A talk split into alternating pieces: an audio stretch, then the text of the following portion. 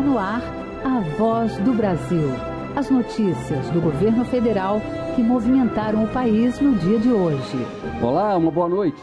Boa noite para você que nos acompanha em todo o país. Quinta-feira, 28 de dezembro de 2023. E vamos ao destaque do dia: emprego. Até novembro já foram criados mais de 1 milhão e 900 mil empregos com carteira assinada no país.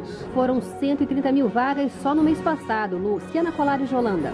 A maioria das vagas preenchidas em novembro foi no setor de serviços, com cerca de 92 mil contratações. E você também vai ouvir na Voz do Brasil. Combate ao abandono escolar. O governo anuncia 6 bilhões de reais para fundo que vai garantir bolsa e poupança para estudantes de baixa renda do ensino médio. E na nossa entrevista do dia, vamos fazer um balanço das ações do Ministério das Cidades ao vivo com o ministro Jader Filho. Ele vai falar dos números do Minha Casa Minha Vida e dos investimentos previstos no PAC para habitação e urbanização das cidades. Hoje, na apresentação da Voz do Brasil, eu, Luciana Vasconcelos e Nazi Brum. E assista a gente ao vivo, acesse o canal Gov no YouTube. A retomada do programa Minha Casa Minha Vida mudou a vida de milhares de brasileiros esse ano. E além de garantir moradias a quem precisa, o Ministério das Cidades também trabalha na elaboração de políticas públicas de desenvolvimento urbano, de mobilidade e sustentabilidade. Para falar das principais ações, conversamos aqui no estúdio da Voz do Brasil com o ministro das Cidades, Jader Filho. Boa noite, ministro. Boa noite, Luciana. Boa noite, Nazi. O programa Minha Casa Minha Vida foi retomado pelo governo esse ano como uma prioridade. Quantas unidades foram entregues esse ano e eram obras que estavam paradas e foram concluídas? Que obras foram essas? A primeira orientação, né? Vamos lembrar, o programa Minha Casa Minha Vida foi criado em 2009 pelo presidente Lula. Ele já entregou mais de 6 milhões de unidades habitacionais é, de interesse social é, para as famílias. Ah, e esse ano, quando nós chegamos ao Ministério, nós tínhamos em andamento entre obras paralisadas né, e obras que vinham andando muito lentamente, nós tínhamos mais de 180 mil unidades. Nós já entregamos só no ano de 2023 mais de 21 mil unidades habitacionais. Nós retomamos mais de 22 mil unidades habitacionais que estavam paralisadas é, para que as famílias possam é, ter o direito à moradia, realizar o sonho da casa própria, que foi uma determinação que o presidente Lula nos deu. Quando nós chegamos ao Ministério, e hoje, é, amanhã, farão né, do anúncio do, é, de que nós nos tornaríamos ministros da cidade, que é o, eu me sinto muito honrado por essa missão que o presidente Lula nos deu, que é um ministério é, onde tem programas inclusivos, programas que atendem as famílias de fato, como é o caso do Minha Casa Minha Vida. O presidente Lula pediu duas coisas. Um, que a gente retomasse as obras, que a gente entregasse às famílias unidades habitacionais que vinham desde 2010, que não eram entregues às famílias. Uh, e, e, também que nós fizéssemos, colocássemos varanda nas, nos novos projetos, né? Então, os novos projetos já vão conter varanda, vão também ter biblioteca. Nós fizemos um, um acordo com a, com a ABL, né, né, a Academia Brasileira de Letras, para que, já, que essas bibliotecas já venham com livros, né? Para que incentivar jovens, idosos a, a ter a leitura. Um outro ponto também muito importante desse novo Minha Casa Minha Vida é a isenção isenção do pagamento da, da parcela do Minha Casa Minha Vida para todas as famílias que tiverem no BPC e, no minha, e também no Bolsa Família. Essas famílias estão isentas. As outras famílias corta, né, as parcelas caem de 120 meses para 60 meses e do rural cai de 4% para 1%. Então foram muitas as mudanças que aconteceram no programa Minha Casa Minha Vida. Uh, a gente quer fortalecer ainda mais só esse ano já foram contratadas, em termos de financiamento, quase 500 mil unidades habitacionais, sendo que a meta era 375 mil para o ano de 2023. Nós já selecionamos para o Minha Casa Minha Vida Urbano mais de 187.500 unidades habitacionais. E vamos fazer a seleção agora no mês de janeiro do Minha Casa Minha Vida Rural, com mais 30 mil unidades, e o Minha Casa Minha Vida Entidade, com mais 28 mil unidades. Com isso, a gente cumpre uh, mais de um quarto da meta que o presidente nos deu, que é contratar em quatro anos uh, 500, uh, 2 milhões de unidades habitacionais. Pois é, ministro, para atingir essa meta até 2026, como é que o governo pretende fazer? Ah, primeiro, nós vamos trabalhar em parceria eh, com estados e com municípios. Né? Nós criamos o Minha Casa Minha Vida Cidade, eh, que trabalha para que a gente possa unir as políticas habitacionais de estados e municípios numa política única, para que a gente possa ter mais famílias sendo atendidas aí. Então, o, o, governo federal tem um subsídio né, que vai para as famílias do faixa 1 e faixa 2 até 55 mil reais. Os estados podem entrar também com subsídios, municípios também, para que a gente possa trazer mais famílias. Fora também os nossos parlamentares, que também podem uh, colocar suas emendas e, com isso, facilitando para que mais famílias possam realizar o sonho da casa própria. E, ministro, para resolver a situação das pessoas que vivem em situação de rua, o governo lançou o programa Moradia Cidadã, que une esforços de vários ministérios. Qual é a participação do Ministério das Cidades para tirar essas pessoas das ruas? Esse programa, Luciano, é um programa muito bonito, é um programa uh, transversal uh, que une diversos ministérios. No primeiro momento, quem atende essas famílias é o Ministério da Saúde, o Ministério do Desenvolvimento Social e o Ministério dos Direitos Humanos. E aí faz todo o acompanhamento, preparando para que ao final, né, com, com tratamento de saúde para as famílias que precisarem, é, fazendo o acompanhamento social, psicológico dessas famílias, para que ao final elas estejam preparadas para que elas possam entrar no programa Minha Casa Minha Vida e viver em comunidade, entendendo como viver uh, dentro de um condomínio, fazendo todo o processo de transição, porque quando aquela família chegar, ela venha de fato preparada uh, para que ela possa seguir a vida e a gente, obviamente, apoiando essas famílias uh, dentro dos programas, dos diversos programas que o governo federal tem, como Bolsa Família, como também o Farmácia Popular e o Minha Casa Minha Vida. Ministro, vamos falar um pouquinho sobre o PAC. Quais são os investimentos previstos pelo Ministério das Cidades com recursos aí do novo programa de aceleração do crescimento? Há projetos aí para a área de mobilidade urbana? Sem dúvida alguma. Só no Ministério das Cidades são 622 bilhões de reais no novo PAC, uh, em parcerias que faremos com estados e com os municípios.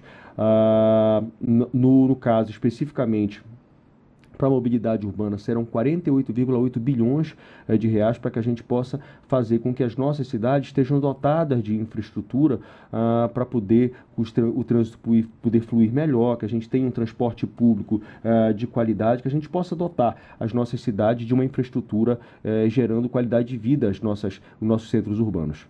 E os recursos estão garantidos também para obras de prevenção e desastres naturais? Sem dúvida. Essa é uma prioridade do governo do presidente Lula. Uh, nós temos só para seleção, para a prevenção, né, que é a contenção de encostas e outras ações, nós temos 15 bilhões de reais para poder fazer esses investimentos, para que as nossas cidades estejam preparadas, para que elas estejam, uh, para que a gente possa cuidar da prevenção, né, uh, adap fazendo a adaptação das nossas cidades, fazendo a mitigação também, porque com todos esses eventos climáticos que a gente tem visto, Luciano e Nazi, a gente precisa de fato dotar a nossa cidade de infraestrutura para estar preparadas para os eventos climáticos que devem, eh, conforme todas as previsões, devem ser cada vez mais intensos. Então a gente precisa se prevenir ah, para que a gente possa preservar vidas, para que a gente possa cuidar das pessoas. Ministro, um dos focos de investimentos é o programa, né, ou o projeto Cidades Resilientes. O senhor pode falar um pouquinho sobre ele? O Cidades Resilientes Sustentáveis, ele é um, um guarda-chuva é grande, onde você tem aí saneamento básico, onde você leva é, é, toda a parte de esgotamento, a gente faz toda a parte de preparação das cidades, a questão da, como eu disse para você, a prevenção ao risco, a questão da mobilidade, a questão também da urbanização uh, das áreas periféricas. Então é um programa extremamente amplo que dota uh, todas as nossas, quer dotar as nossas cidades o quê? de infraestrutura. Por que, que o presidente Lula recriou o Ministério das Cidades? Porque a maioria do povo brasileiro vive nas cidades e é lá que a infraestrutura tem que chegar. E essa foi a orientação que o presidente Lula nos deu. E, ministro, o senhor falou, cuidar do meio ambiente é uma das prioridades do governo, né? E como é que o Ministério das Cidades conduz essas políticas públicas com foco na preservação ambiental? Luciana, a gente tem discutido muito sobre isso. Nós, recentemente nós tivemos na COP, 30, na COP 28, uhum. lá em Dubai, tivemos também uh, no encontro da ONU Habitat, onde a gente tem discutido a preparação e adaptação das nossas cidades. Primeiro, nossos programas agora, por exemplo, Minha Casa Minha Vida, né? Minha Casa Minha Vida agora, a energia que vai abastecer os novos uh, condomínios serão energias, só, é, vai ser a partir de aquisição que nós vamos fazer daquelas fazendas que produzem energia solar. A gente vai comprar primeiro para diminuir a conta de luz dessas famílias que vão morar nos novos Minha Casa Minha Vida, mas também dando a nossa contribuição para a questão da preservação e o nosso meio ambiente. Essa é uma determinação que o presidente Lula tem nos dado. Outra é deixar, dotar que a, a, essas, esses novos Minha Casa Minha Vida sejam mais verdes e também que os produtos que sejam utilizados na construção deles sejam mais amigáveis ambientalmente. Fora disso, precisamos compreender que se a gente quer de fato fazer o enfrentamento ambiental, a gente precisa cuidar das cidades. E aí os fundos verdes precisam também investir nas cidades, porque é lá que as pessoas vivem. Eu não consigo acreditar que a gente consiga ter de fato o enfrentamento uh, do meio ambiente sem cuidar das pessoas. Eu não acredito, em justiça, é, que vá ter justiça ambiental sem ter justiça urbana. As famílias querem se enxergar nisso. As famílias querem ter infraestrutura, querem ter bons empregos, querem ter qualidade de vida, querem ter direito ao lazer, querem ter uma cidade que seja uma cidade que dote a saúde, a educação. Então a gente precisa pensar, se a gente quer de fato cuidar do meio ambiente, a gente precisa iniciar cuidando das famílias, cuidando das pessoas. E a maioria dessas famílias, a maioria dessas pessoas vivem nas cidades. E é lá que a gente tem que dotar essas cidades de infraestrutura. Quanto que precisa, ministro, de recursos para fazer isso? A gente tem hoje dentro do PAC já um grande é, investimento para dotar essas cidades, mas a gente precisa também que as grandes potências, a gente precisa que as grandes economias do mundo, além de fazer o investimento que é necessário, e o governo do presidente Lula não vai se furtar nisso, nós vamos continuar. A meta do presidente Lula é desmatamento zero. E nós, vamos, nós temos já demonstrado isso, nosso governo já tem feito isso, o Ministério do Meio Ambiente, só neste ano, Luciano Nazi, já foi uma redução de mais de 40% no desmatamento na Amazônia. Nós vamos continuar perseguindo isso mas nós precisamos, como eu digo, a gente precisa, a gente vai fazer a nossa parte, nós já estamos fazendo, quando você estava colocando 622 bilhões de reais de investimento, isso nunca aconteceu. E a determinação do presidente Lula é essa. Porque além da gente dotar de infraestrutura nossas cidades, a gente gera emprego e gera renda. Agora, os, as grandes potências, precisam também de usar com que esses fundos verdes venham, além de financiar o combate ao desmatamento, dar infraestrutura para que a gente possa proteger o nosso meio ambiente, mas esses fundos precisam também financiar a infraestrutura nas nossas cidades.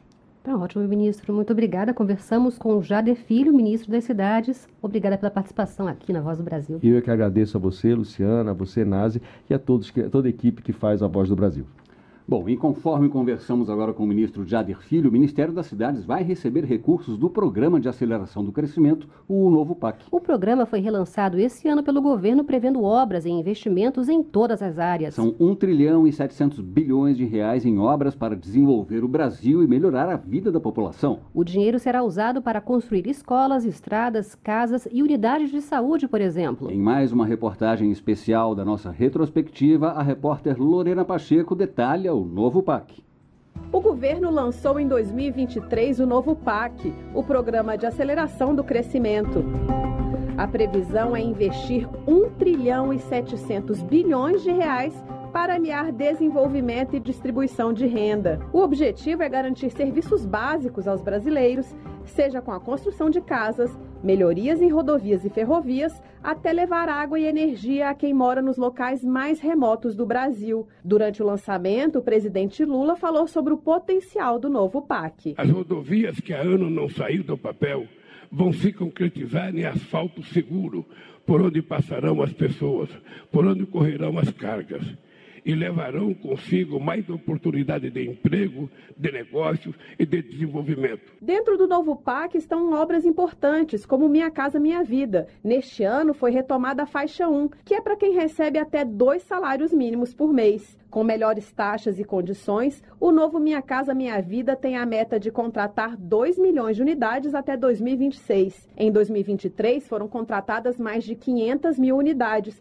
superando a previsão inicial de 350 mil, e entregues mais de 21 mil. Em Santo Amaro, na Bahia, Rosângela Pires foi uma das beneficiadas e vai morar com a filha e os dois netos. Posso bater no peito e dizer eu tenho minha casa própria e além do mais estou pertinho da minha família, que é o melhor, né?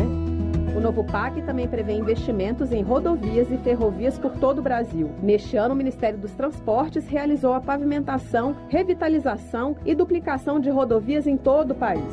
E o governo quer atrair investimentos estrangeiros. É o que afirma o ministro dos Transportes, Renan Filho. Serão 80 bilhões de reais investidos no PAC nos próximos quatro anos, 78,8, vamos chegar a 80 certamente, e nós estamos trabalhando para captar 180 bilhões de reais em recursos privados. O novo PAC integra rodovias às ferrovias no escoamento de tudo que é produzido no Brasil. Em julho foram iniciadas as obras da Ferrovia de Integração Oeste-Leste, a FIOL, que tem mais de 1.500 quilômetros de extensão. O trecho 1 vai cortar as cidades de Ilhéus a Ipiaú, na Bahia. A obra será fundamental para o escoamento de grãos do oeste baiano, segundo o ministro Rui Costa da Casa Civil. Toda a produção de proteína e de grãos do oeste da Bahia, do sul do Piauí, da região chamada Matopiba, do Mato Grosso, de Goiás, de Tocantins. Essa ferrovia se integra com a Norte-Sul e toda essa carga passa a ter três opções de portos: o Porto de Ilhéus, lá no Maranhão, e o Porto de Santos. O novo PAC também é sustentabilidade. Serão mais de 500 bilhões de reais investidos em projetos de transição energética. Para estimular a produção de combustíveis sustentáveis, o governo enviou ao Congresso o projeto de lei do combustível do futuro, que incentiva o uso desses combustíveis na aviação, em carros e caminhões. Os investimentos serão na ordem de 250 bilhões de reais. O ano de 2023 também foi de retomada do programa Luz para Todos, que leva energia elétrica a populações do meio rural e residentes em regiões remotas da Amazônia Legal que não possuem acesso ao serviço público. O Ministério de Minas e Energia prevê para 2024 2 bilhões e meio de reais de investimentos e a previsão é de que até 500 mil famílias sejam beneficiadas até 2026. E as condições de vida melhoraram mesmo. É o que garante Adalberto da Silva, que mora na área rural de Parintins, no Amazonas. Era muita falta de energia, era queda de energia, né? E com isso a gente tinha nossos prejuízos, né? Que queimava o nosso eletrodoméstico. Hoje não, melhorou 100%. O governo também lançou o PAC Seleções. Estados e municípios puderam inscrever obras em áreas essenciais como saúde, educação, mobilidade e qualidade de vida, para receber 136 bilhões de reais em investimentos. Mais de 35 mil propostas foram recebidas, com a participação de todos os estados e de 96% dos municípios. Um dos projetos do novo PAC é a retomada da transposição do Rio São Francisco, com novos investimentos em barragens, canais e adutoras. A obra do ramal do Apodi, no Rio Grande do Norte, vai beneficiar 750 mil pessoas em 54 municípios no eixo norte, quando for concluído em 2025. Reportagem Lorena Pacheco.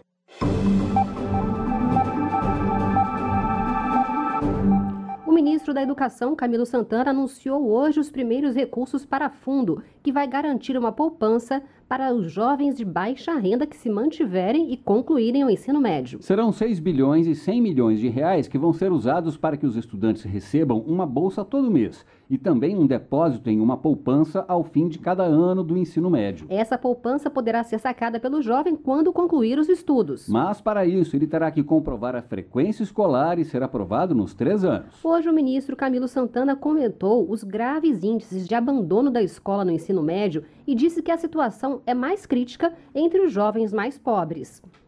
Os dados mostram que entre os estudantes mais pobres, menos da metade consegue conquistar o seu diploma do ensino médio. Portanto, o pé de meio chega para garantir mais oportunidades para a nossa juventude e já a partir de agora, em 2024. São recursos para combater o abandono escolar e a evasão nessa etapa tão importante para os nossos jovens brasileiros.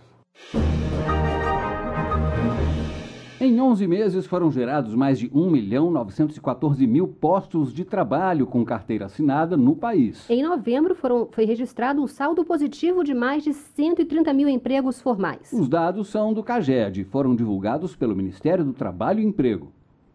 Ana Luísa Silva conseguiu um emprego em novembro. Ela estava desempregada há cinco meses. Agora é atendente numa loja de chocolates, num shopping em Brasília. A carteira assinada trouxe alívio e a possibilidade de fazer planos para o ano que vem. Primeiramente, estudar, né? Estudar, que é o que eu preciso. Eu vou tirar minha carteira e agora eu tô indo morar sozinha. Só trabalhando, né? Pra gente conseguir. Os postos temporários no comércio ajudam a aquecer a conta. Mas 2023 foi um ano de retomada do mercado de trabalho brasileiro, que seguiu uma trajetória favorável de crescimento. E no acumulado de janeiro a novembro, são mais de 1 milhão e 900 mil postos de trabalho criados com carteira assinada. O CAGED, Cadastro Geral de Empregados e Desempregados, mostra em novembro um saldo positivo de 130.097 contratações formais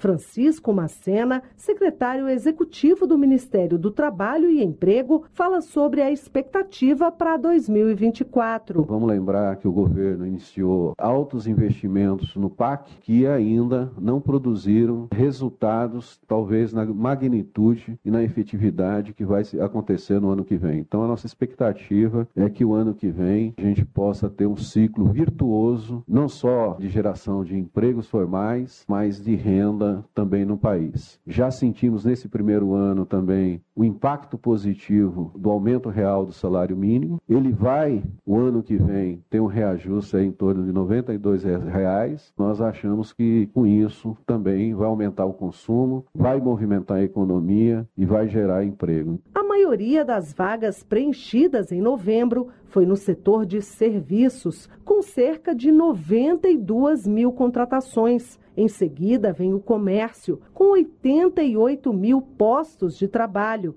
Foi registrada queda nas áreas da indústria, construção civil e agropecuária. Reportagem Luciana Colares de Holanda.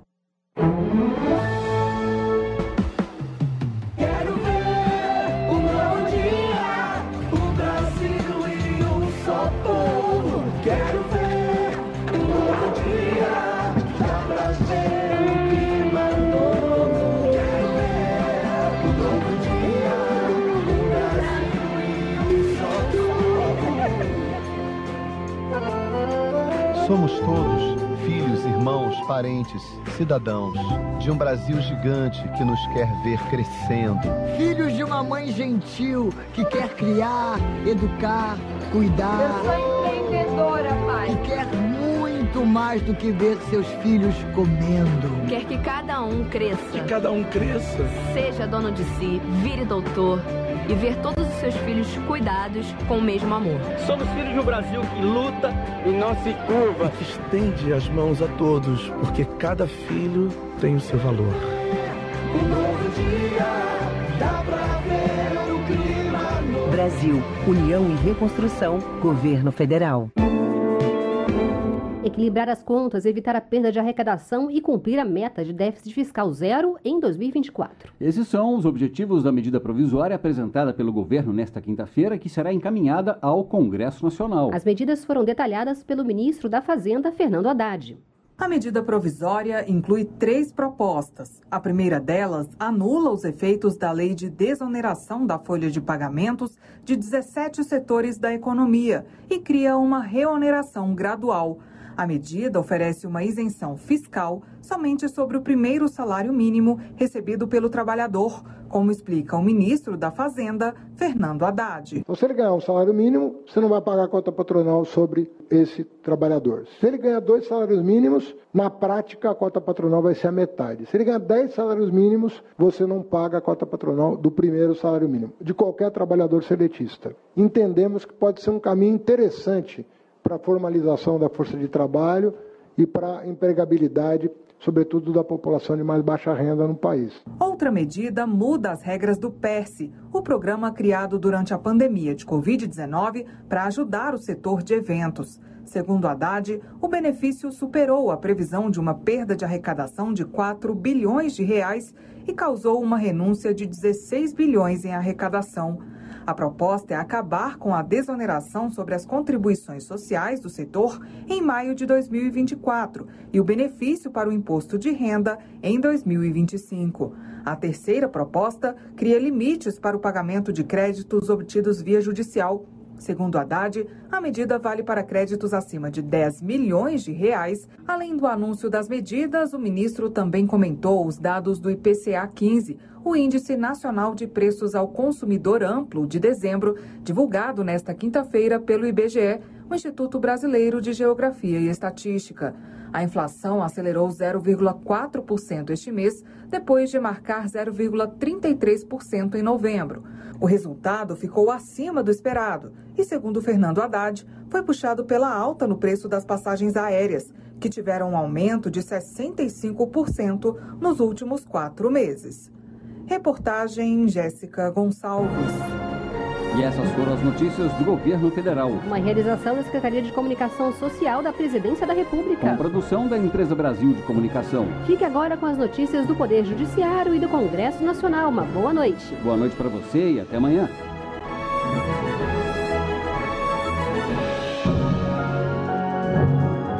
A Voz do Brasil. Governo Federal.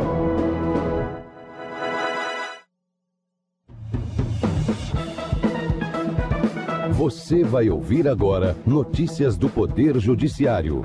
STF mantém afastamento imediato de prefeito e vice-prefeito de município piauiense. Relator do STJ nega liminar a diplomata que alega discriminação em promoção no Itamaraty. Justiça de São Paulo condena homem por roubo após encontro marcado por rede social. Boa noite, eu sou Ariana Fonseca. O presidente do STF, ministro Luiz Roberto Barroso, manteve decisão que afastou dos cargos o prefeito e o vice-prefeito do município de Dom Expedito Lopes, no Piauí. O ministro observou que não houve o esgotamento das instâncias anteriores. Marcela Luiza. O Tribunal Regional Eleitoral do Piauí condenou Valmir Barbosa de Araújo e Evanil Conrado de Moura Lopes pela prática de compra de votos, aplicando a pena de cassação dos mandatos referentes às eleições de 2020. Foi determinado ainda o afastamento dos cargos e a realização de novas eleições. No STF, os condenados afirmam que a decisão admitiu o uso de gravações clandestinas realizadas sem autorização judicial, o que contrariou o entendimento da Justiça Eleitoral. Ao negar o pedido, o ministro observou que o Código de Processo Penal prevê o esgotamento de todas as instâncias anteriores como requisito para propor reclamação por alegação de afronta à tese de repercussão geral. Em decisão individual, o ministro do STJ, Sérgio Cuquina, negou liminar em mandado de segurança preventivo à diplomata Isabel Cristina de Azevedo Reivert. Ela alegou estar sendo preterida na carreira em razão de discriminação. Fátima Uchoa. A diplomata queria suspender a promoção anunciada de um colega que estaria em posição inferior na lista de merecimento e antiguidade para o cargo de ministro de primeira classe, o mais alto na carreira do Ministério das Relações Exteriores. Para a defesa, houve ilegalidade ou abuso de poder em favor de um servidor branco e a diplomata preencheria os requisitos legais e regulamentares para a promoção. Mas o ministro Sérgio Coquina observou que, diferentemente do alegado, não é possível verificar o risco de ineficácia do resultado final do processo, já que a eventual concessão da ordem vai resultar na promoção da diplomata ao posto em discussão, inclusive com o retorno do colega de carreira ao nível de segunda classe, se ele for promovido no curso do processo. Um homem foi condenado por praticar roubo durante encontro marcado por aplicativo de relacionamento. A Justiça de São Paulo impôs a pena de prisão em mais de seis anos e pagamento de 14 dias multa. A vítima e o réu marcaram um encontro em um restaurante. Depois foram para a casa da vítima, que perdeu a consciência após ingerir bebida alcoólica. O réu roubou dois cartões bancários, cartões refeição e dois celulares, causando prejuízo de cerca de 4 mil reais em compras. Na decisão, o desembargador destacou que, se tratando de crime patrimonial, a palavra da vítima é superior ao protesto de inocência do réu. Distrito Federal é condenado a pagar indenização por erro médico. A criança que foi medicada com superdosagem de adrenalina intravenosa será indenizada em 25 mil reais. Hortência Guedes. De acordo com a ação, ficou comprovada a conduta inadequada e negligente da equipe de enfermagem do Hospital Regional de Ceilândia, que ministrou superdosagem de adrenalina intravenosa em uma criança de apenas dois anos de idade, o que acarretou edema pulmonar, parada cardiorrespiratória e necessidade de internação em leito de UTI pediátrica no Hospital da Criança de Brasília. Por conta disso, o Tribunal de Justiça do Distrito Federal e dos Territórios manteve a condenação por danos morais à criança. Três instituições financeiras devem pagar indenizações por danos materiais em mais de 20 mil reais e dano moral em 8 mil reais a uma mulher que caiu em golpe aplicado pelo WhatsApp. Na Justiça de Minas Gerais, a vítima alegou que o prejuízo foi facilitado por falha de segurança dos bancos. Ao analisar o caso, o juiz ressaltou que as instituições contribuíram para o golpe ao permitirem a abertura das contas recebedoras das transferências sem verificação da responsabilidade dos correntistas e das documentações no momento das contratações virtuais. Você acompanha outras notícias do Poder Judiciário em 104,7 FM para Distrito Federal e em torno e também pela internet. Acesse radiojustiça.jus.br e siga pelo X, antigo Twitter, twitter.com barra rádio e TV Justiça. Uma boa noite e até amanhã. Notícias do Poder Judiciário, uma produção da Rádio Justiça, Supremo Tribunal Federal.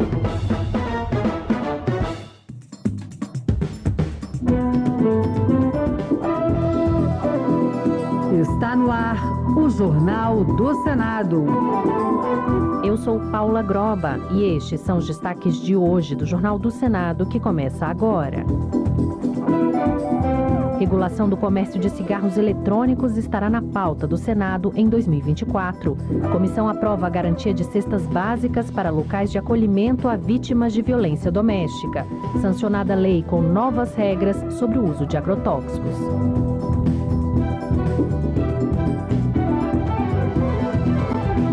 Boa noite. Apesar da proibição pela Anvisa, o uso de cigarros eletrônicos no país ainda persiste. O Senado analisa projetos que visam regular o uso desses vaporizadores, além de punir quem expõe produtos para jovens e crianças. Esse deve ser mais um dos debates travados no Senado no próximo ano. As informações com Luiz Felipe Liasbra. Em 2023, foram apresentados no Senado projetos que tratam do uso e da regulamentação dos cigarros eletrônicos o tema divide a opinião de especialistas. Agentes da indústria do tabaco consideram que o produto não é inofensivo, mas que contribui para a redução do número de fumantes ao eliminar as toxinas que provocam o tabagismo. Já os especialistas em saúde alertam sobre o risco de dependência em novas doenças. De acordo com a resolução da Anvisa de 2009, é proibida no país a comercialização a importação e a propaganda de qualquer dispositivo eletrônico para fumar. A resolução também impede a venda e o fornecimento dos vaporizadores para crianças e adolescentes, na linha de um projeto apresentado pelo senador Randolph Rodrigues, da Rede do Amapá. O senador propõe a reclusão de dois a seis anos com pagamento de multa para quem expor os menores ao produto. A proposta da senadora Soraya Tronic, do Podemos de Mato Grosso do Sul, também protege as crianças e adolescentes do acesso aos cigarros eletrônicos, mas cria um regime de regulamentação para adultos com o objetivo de garantir qualidade, fiscalização e arrecadação tributária para financiar políticas públicas contra o tabagismo e doenças associadas à nicotina e outras substâncias psicoativas. Para a senadora, a proibição da Anvisa não restringiu o consumo e a melhor forma de combater o mercado clandestino é por meio de regulamentação que abranja fabricação, venda, publicidade e uso. Ou seja, eu finjo que o cigarro eletrônico não existe e que a proibição funciona, o consumidor é lesado e vive uma roleta russa sem saber se vai adoecer ao comprar cigarro eletrônico na mão de um criminoso da ocasião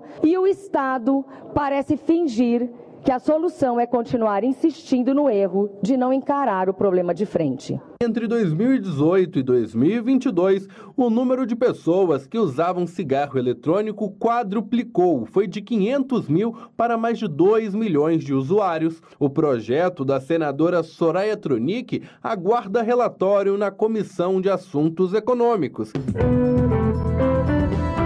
Ao fazer um balanço do ano, a procuradora da mulher do Senado, Zenaide Maia, do PSD do Rio Grande do Norte, informou que o órgão contabilizou em 2023 26 projetos de lei de interesse das mulheres aprovados pelo Senado. Entre eles, o que garante o atendimento 24 horas nas delegacias especializadas de atendimento à mulher. Outro destaque foi a Lei da Igualdade Salarial entre Homens e Mulheres, sancionada em julho.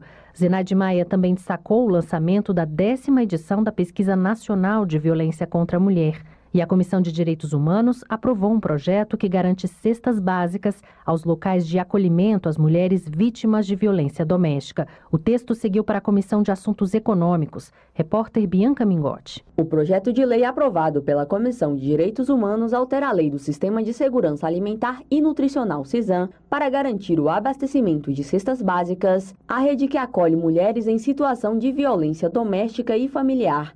A autora, Tereza Leitão, do PT de Pernambuco, defendeu na justificativa da proposta que a iniciativa visa suprir o direito básico dessas mulheres e de seus filhos à alimentação. A relatora Leila Barros, do PDT do Distrito Federal, apresentou relatório favorável com uma emenda para adequar os produtos oferecidos nas cestas às necessidades da região. Leila defendeu ainda que o projeto busca integrar a política de segurança alimentar a de enfrentamento à violência doméstica e familiar. A proposição contribui para a efetivação da política de segurança alimentar e nutricional e reveste a política de atendimento de enfrentamento à violência doméstica das condições necessárias para que se dedique a essas atividades fim relacionadas ao apoio à vítima, sem precisar recorrer à caridade pública para oferecer até mesmo o acesso a um direito como o da alimentação. O texto ainda será analisado pela Comissão de Assuntos Econômicos.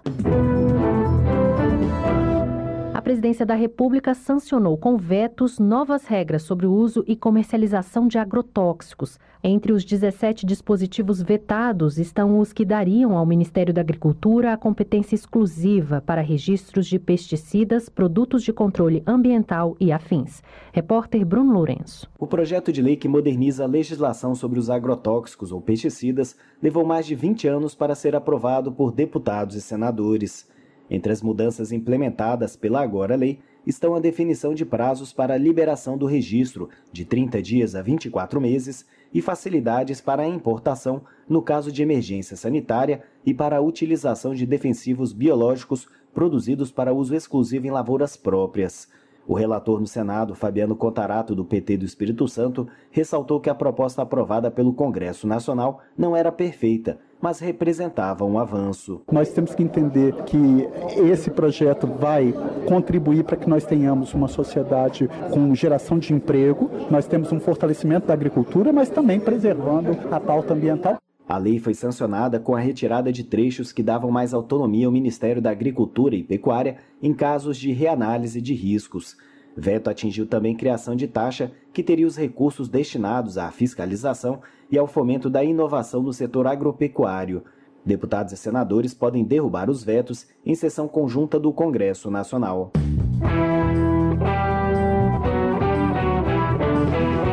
O senador Marcos Pontes, do PL de São Paulo, classificou o ano de 2023 como bastante intenso em termos de produtividade parlamentar. Segundo ele, foram apresentadas mais de 200 propostas legislativas apenas pelo seu gabinete, além de um número expressivo de relatorias. Entre os projetos, Pontes citou o da Frente para o Ensino Profissionalizante e Tecnológico e a PEC da Ciência, que prevê o aumento do investimento no país no prazo de 10 anos, dos atuais 1,14% do PIB para 2,5% do PIB. O senador paulista fez ainda um chamamento à direita do país, lembrando que 2026 será um ano importante na renovação do Senado. Para ele, é necessário que a casa tenha mais representantes da direita para que as liberdades de opinião, de imprensa e de religião permaneçam no país. Liberdade é difícil de conquistar e é fácil de perder, portanto, a gente vai ter que trabalhar todos no país em defesa dessa liberdade, em defesa da democracia e todos nós queremos harmonia, todos nós queremos paz, obviamente. Paz, nossa principal né, batalha, que a gente tenha paz e harmonia do nosso país. Já o líder do governo no Congresso, o senador Randolfo Rodrigues, da Rede do Amapá, fez um balanço positivo do primeiro ano do mandato do presidente Lula. Segundo ele, em janeiro, a inflação do país ultrapassava os 10 10%. O desemprego estava em alta, assim como a taxa de juros. Passados quase 12 meses, ele pontuou que a inflação está no centro da meta, a taxa de desemprego é a menor desde 2015 e os juros já começaram a cair. O líder do governo disse que essa nova realidade é reconhecida internacionalmente, ao destacar a reafirmação do país no mundo e a mudança para melhor das notas que as agências de risco atribuíram ao Brasil. Nós vamos apontar um crescimento ao final desse ano de mais de 3% do PIB. O Brasil deixou de ser a 13ª economia do mundo e passou o Canadá e hoje é a nona economia do planeta. Para aqueles que diziam que virávamos a Venezuela, nós passamos o Canadá e estamos caminhando a partir do ano que vem para estar entre as cinco, seis melhores economias do planeta e eu tenho confiança absoluta com o conjunto de medidas, sobretudo que o Congresso aprovou, como a reforma tributária, isso será possível de ser realizado.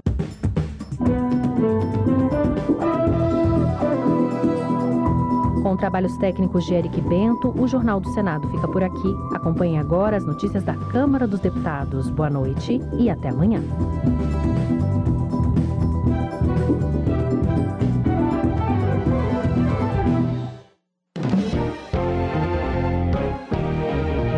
Jornal. Câmara dos Deputados. Comissão aprova prioridade em serviços públicos para órfãos de vítimas de feminicídio. Projeto permite ao SUS fazer exames para rastrear risco de câncer de mama. Câmara aprova aposentadoria especial para associado de cooperativas. Boa noite. Projeto aprovado na CCJ garante a aposentadoria especial aos associados de cooperativas de produção. A proposta segue agora para o Senado, como explica o repórter Luiz Cláudio Canuto. A Comissão de Constituição e Justiça aprovou o projeto que garante aposentadoria especial ao associado de cooperativas de produtores ou de produção, que são cooperativas em que os meios de produção de propriedade coletiva são explorados na criação ou fabricação de bens. Os associados organizam e participam de todo o processo administrativo, técnico e operacional da cooperativa. O texto aprovado muda a Lei Orgânica da Seguridade Social e a Lei de Benefícios da Previdência Social e deixa de fora os associados a cooperativas de trabalho. A Lei Orgânica da Seguridade Social de 91 prevê a condição de segurado especial apenas para os associados a cooperativas agropecuárias. O segurado especial é uma das modalidades obrigatórias da Previdência Social, que usa uma base de cálculo diferente nas contribuições previdenciárias. Nesse caso, a base é a receita bruta da comercialização da produção rural, incluída a produção pesqueira. Em geral, a pessoa não pode ter outra remuneração regular. A proposta original é do Senado. O relator na CCJ, deputado Carlos Veras, do PT de Pernambuco, recomendou a aprovação da nova versão do texto elaborada pela Comissão de Trabalho. Esse é um projeto que veio do Senado e que retoma ao Senado, que não concede um direito novo.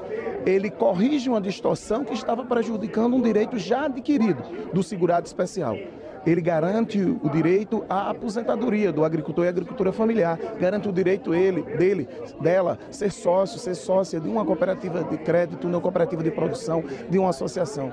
Garante o direito de se associar e construir as cooperativas, que é um instrumento de captação de recursos, distribuição de renda e de organização da produção. Então aqui a gente hoje está resolvendo uma distorção e garantindo um direito, que é o direito à aposentadoria do segurado especial da Previdência Social. Com as modificações ao texto original aprovadas na Câmara, o texto voltará ao Senado. O projeto só irá à votação no plenário da Câmara se algum parlamentar entrar com recurso. Da Rádio Câmara de Brasília, Luiz Cláudio Canuto.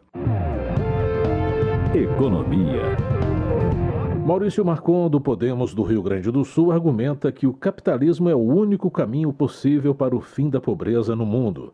Para ilustrar seu ponto de vista, o legislador cita dados do IBGE a respeito da diminuição da extrema pobreza no país no ano de 2022. Maurício Marcon acusa o atual presidente de estelionato eleitoral por ter alegado existirem 30 milhões de brasileiros passando fome e alerta os eleitores a não confiarem na esquerda. Merlong Solano, do PT do Piauí, critica a proposta do presidente do Banco Central de acabar com o parcelamento em cartão de crédito.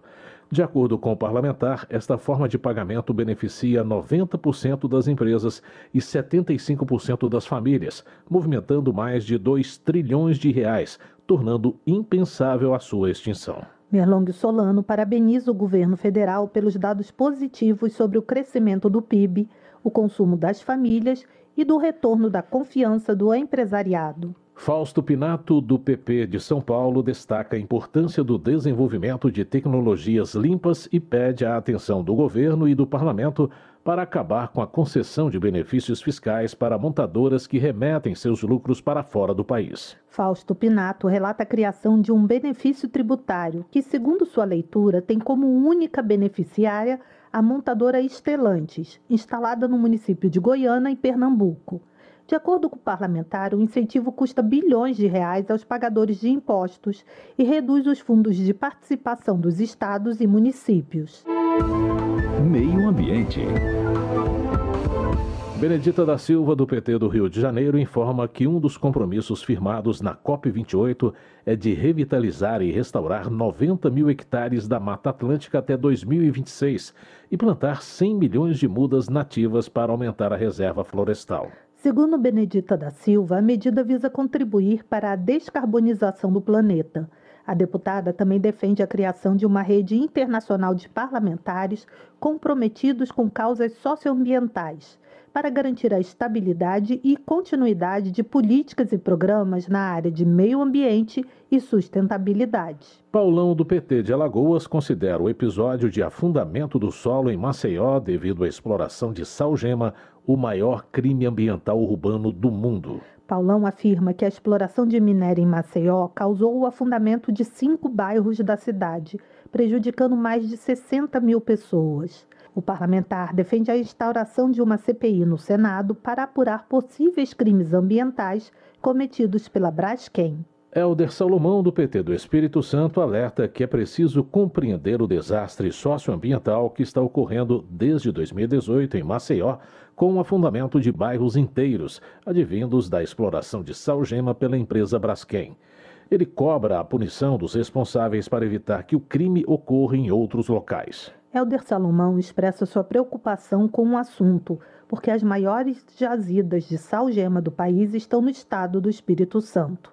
O parlamentar compreende a importância do produto para a indústria, mas defende que o desenvolvimento deve ser pautado pelo respeito ao meio ambiente e à vida das pessoas. Política. José Medeiros, do PL de Mato Grosso, expressa sua preocupação com a interferência do Supremo Tribunal Federal no cenário político, gerando inquietação entre os parlamentares sobre a utilidade das leis criadas no Congresso. José Medeiros defende a necessidade de um controle maior sobre as decisões monocráticas de ministros do STF e defende a realização de debates sobre o assunto no parlamento. Messias Donato, do Republicanos do Espírito Santo, analisa que as críticas ao governo de Jair Bolsonaro não se sustentam, porque o Brasil se beneficiou com redução de impostos, aprovação do marco do saneamento, abertura de empresas e queda nos índices de criminalidade. De acordo com Messias Donato, o governo precisa refletir sobre os bloqueios de repasses em áreas cruciais como saúde, educação, infraestrutura e moradia. Kiko Seleguin, do PT de São Paulo, destaca a importância de manter uma conexão com a população nos municípios. Ele afirma que, ao longo de sua trajetória política, sempre procurou trabalhar junto aos eleitores, mas reconhece que a atuação parlamentar em Brasília impõe aos congressistas o desafio de manter a articulação com as bases. Kiko Seleguin também ressalta a importância de levar a Brasília representantes dos municípios para que possam acompanhar de perto o trabalho realizado pelo Poder Legislativo. Desenvolvimento Regional. Gilson Daniel, do Podemos, está preocupado com a situação da BR-101 no Espírito Santo. Ele informa que, após 10 anos, a empresa Eco Rodovias duplicou somente 62 quilômetros dos 385 quilômetros previstos no acordo de concessão. Gilson Daniel informa que o contrato de concessão está suspenso e em discussão no Tribunal de Contas da União. O deputado critica a empresa por continuar cobrando pedágio dos capixabas sem fornecer os serviços e obras prometidos. Otone de Paula, do MDB, acusa a Prefeitura do Rio de Janeiro de permitir práticas de corrupção e favorecimento na administração. O deputado denuncia o caso de um influenciador digital que teria sido empregado na prefeitura com salário de 32 mil reais em troca de apoio durante o período eleitoral. Segundo Tony de Paula, enquanto há falta de investimentos em setores essenciais, como educação, os gestores da capital transformam a prefeitura em um cabide de empregos para ganhos políticos. Luiz Lima, do PL, lamenta que a capital do Rio de Janeiro tenha se tornado base para o financiamento do crime organizado no país. O deputado lastima os casos de latrocínios e responsabiliza o atual prefeito pela onda de violência. Luiz Lima cobra medidas urgentes na área de segurança e eficácia na administração orçamentária do município. O deputado também defende os policiais que, segundo ele, se sentem limitados em sua ação de repressão e combate à criminalidade. Glauber Braga, do PSOL, atribui a crise econômica e social do Rio de Janeiro ao governo estadual. O deputado reflete que, apesar de o Estado responder por 20% da arrecadação federal, não conta com políticas sociais eficazes, em especial de combate ao desemprego. Além disso, Glauber Braga acha incoerente que o orçamento da segurança pública supere os destinados à educação e saúde. Segurança Pública. Delegada Ione do Avante de Minas Gerais repudia os vetos presidenciais a 37 artigos da Lei Orgânica Nacional das Polícias Civis. De acordo com a deputada, a lei estabelece regras, direitos, deveres e prerrogativas de todas as funções e atividades desta força policial. A rejeição dos artigos, no entendimento de delegada Ione, representa uma desvalorização dos profissionais, que são os primeiros garantidores dos direitos dos cidadãos. Alberto Fraga, do PL do Distrito Federal, ressalta a operação Dacovo, da Polícia Federal, que desarticulou uma organização de tráfico internacional de armas. No entanto, o parlamentar lamenta que a busca e a apreensão contra o chefe da distribuição dessas armas no Brasil não tenha sido realizada, porque ele vive em uma comunidade do Rio de Janeiro. Na opinião de Alberto Fraga, o domínio do tráfico nas comunidades do Rio cresce, em parte, devido a decisões desastrosas do Supremo Tribunal Federal. O parlamentar também acrescenta que a operação comprova que os CACs não são fonte de distribuição de armas ilegais. Rogério Correia, do PT de Minas Gerais, elogia a Polícia Federal pela operação contra um grupo suspeito de entregar 43 mil armas de fogo para facções brasileiras.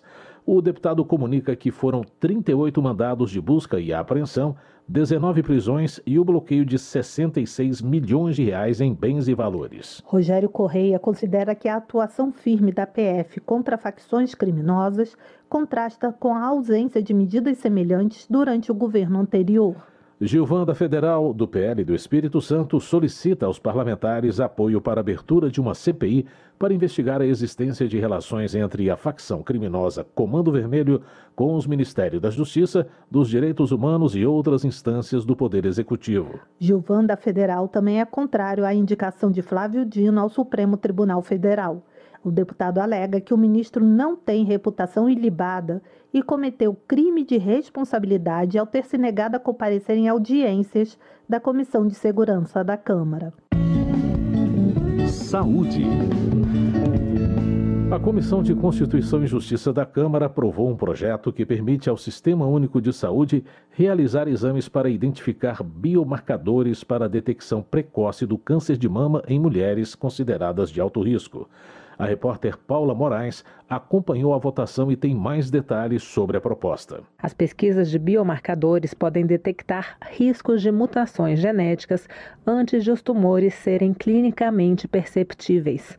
Hoje, o SUS considera como grupo de risco mulheres com pelo menos um parente de primeiro grau com diagnóstico de câncer de mama abaixo dos 50 anos ou com diagnóstico de câncer de mama bilateral ou câncer de ovário em qualquer faixa etária mulheres com história familiar de câncer de mama masculino e mulheres com diagnóstico de lesão precursora do câncer de mama. De acordo com o Instituto Nacional de Câncer ligado ao Ministério da Saúde, a exceção do câncer de pele não melanoma, o de mama é o mais incidente na população feminina mundial e brasileira. É também a principal causa de morte por câncer entre mulheres no Brasil. Para o período de 2023 a 2025, o INCA estima mais de 73 mil novos casos de câncer de mama no país. Relator na CCJ, o deputado Dr. Vitor Linhalles, do Podemos do Espírito Santo, comenta a importância de incluir o exame no SUS. A análise dos biomarcadores pode ser a diferença entre salvar uma vida e não salvar essa vida, fazendo com que tenha uma grande relevância na prevenção, no diagnóstico e uma qualidade de vida para toda a população brasileira. Por isso, a inclusão desse tipo de exame dentro do SUS é extremamente necessária. Essa decisão vai levar mais assertividade nos casos, tanto no diagnóstico quanto na cura, no tratamento. A proposta que autoriza que o Sistema Único de Saúde realize exames para identificar biomarcadores para a detecção precoce do câncer de mama em mulheres consideradas de alto risco veio do Senado. Como foi modificada aqui na Câmara, retorna para nova análise dos senadores. Da Rádio Câmara de Brasília, Paula Moraes. Pompeu de Matos, do PDT do Rio Grande do Sul, comemora a aprovação de projeto de lei da pesquisa clínica em humanos sob diretrizes rigorosas de segurança e ética, tanto para voluntários quanto para pesquisadores e empresas. Pompeu de Matos enfatiza que o projeto é um grande avanço, principalmente no que diz respeito às doenças raras e à defesa da vida. Vicentinho, do PT de São Paulo, solicita apoio para a proposta de emenda constitucional que assegura o direito à aposentadoria especial aos agentes comunitários de saúde e de combate às endemias. Segundo Vicentinho, a concessão do benefício reforça a importância dos que trabalham na primeira linha de prevenção e de cuidado com a saúde da população. Educação. Paulo Marinho Júnior, do PL do Maranhão, está preocupado com a situação da educação pública no Brasil. Ele lamenta o resultado dos jovens brasileiros no PISA 2022, programa que avalia conhecimento e habilidades de estudantes de 15 anos em matemática, leitura e ciências. Paulo Marinho Júnior destaca a necessidade de melhorias na educação do Maranhão, onde, segundo ele, os estudantes enfrentam dificuldades como a falta de merenda e de transporte escolar. Chico Alencar, do PSOL do Rio de Janeiro, defende a ampliação do debate sobre a reforma do ensino médio para garantir um aprendizado transformador, capacitador e inclusivo e que não menospreze a formação integral dos estudantes. Chico Alencar critica a proposta de redução de horas de aulas, afirmando que a medida prejudica principalmente os alunos de escolas públicas. Ele lamenta as dificuldades enfrentadas pela rede pública, como falta de equipamentos, profissionais mal remunerados e sobrecarga de trabalho. Comissões. Projeto que concede prioridade a órfãos de feminicídio no atendimento de serviços públicos é aprovado na Câmara. Mais detalhes sobre a proposta na reportagem de Maria Neves. Com a aprovação pela Comissão de Constituição e Justiça, a Câmara encerrou a análise do projeto que concede prioridade nos serviços públicos a órfãos de vítimas de feminicídio. A proposta será encaminhada ao Senado. Pelo texto, crianças e adolescentes, filhos e filhas de vítimas de feminicídio terão preferência nos serviços de saúde, em especial para atendimento psicológico. A medida prevê ainda acesso prioritário às escolas mais próximas à casa do responsável legal do órfão, mesmo que não haja vagas. Crianças e adolescentes nessa condição também deverão receber atendimento preferencial em programas de assistência social, no acesso ao Judiciário e ao Instituto Nacional de Seguro Social, o INSS. Ainda conforme a proposta aprovada, a família que acolher o órfão deverá ser incluída em programas de transferência de renda, caso necessite de auxílio financeiro. Na opinião da deputada Laura Carneiro, do PSD do Rio de Janeiro, todas as medidas são importantes para criar uma rede de proteção a órfãos do feminicídio, em especial o atendimento psicológico. O grande tema para essas crianças é a questão da saúde mental né? e, e, os reflexos disso na sua vida adulta. É uma criança que vê uma, um ato criminoso, que vê a sua mãe sendo morta, ou que fica sem a sua mãe porque o seu pai a matou, ou o namorado da mãe, que são os casos mais comuns, é óbvio que essa criança cresce muito revoltada, digamos assim. Por isso, esse, esse novo projeto trata dessa matéria de um acompanhamento psicológico. Laura Carneiro foi relatora do texto em duas comissões da Câmara: a Comissão de Previdência, Assistência Social, Infância, Adolescência e Família e a Comissão de Constituição e Justiça. De acordo com a relatora, crianças expostas à violência doméstica têm mais tendência a desenvolver problemas como ansiedade e depressão, além de estarem mais propensas à delinquência, ideação suicida e dependência química. O texto aprovado ainda prevê os primeiros procedimentos a serem adotados quando a vítima de feminicídio tiver filhos. Nesse caso, a polícia deverá comunicar imediatamente o assassinato ao Conselho Tutelar competente, assim como ao Ministério Público e à Justiça da Infância e Juventude. O poder público também terá de identificar os parentes do órfão e comunicar o crime, de modo a garantir o cuidado e a proteção da criança ou do adolescente no próprio meio familiar. Ainda conforme a proposta, os filhos de vítimas de feminicídio terão direito a atendimento por equipe multidisciplinar, para evitar o trauma de ter que falar sobre o episódio de violência repetidas vezes. Da Rádio Câmara de Brasília, Maria Neves. Termina aqui o Jornal Câmara dos Deputados, com trabalhos técnicos de Everson Urani e apresentação de Mônica Tati e José Carlos Andrade. Uma ótima noite para você. A Voz do Brasil retorna amanhã. Uma boa noite. Você ouviu A Voz do Brasil. Boa noite.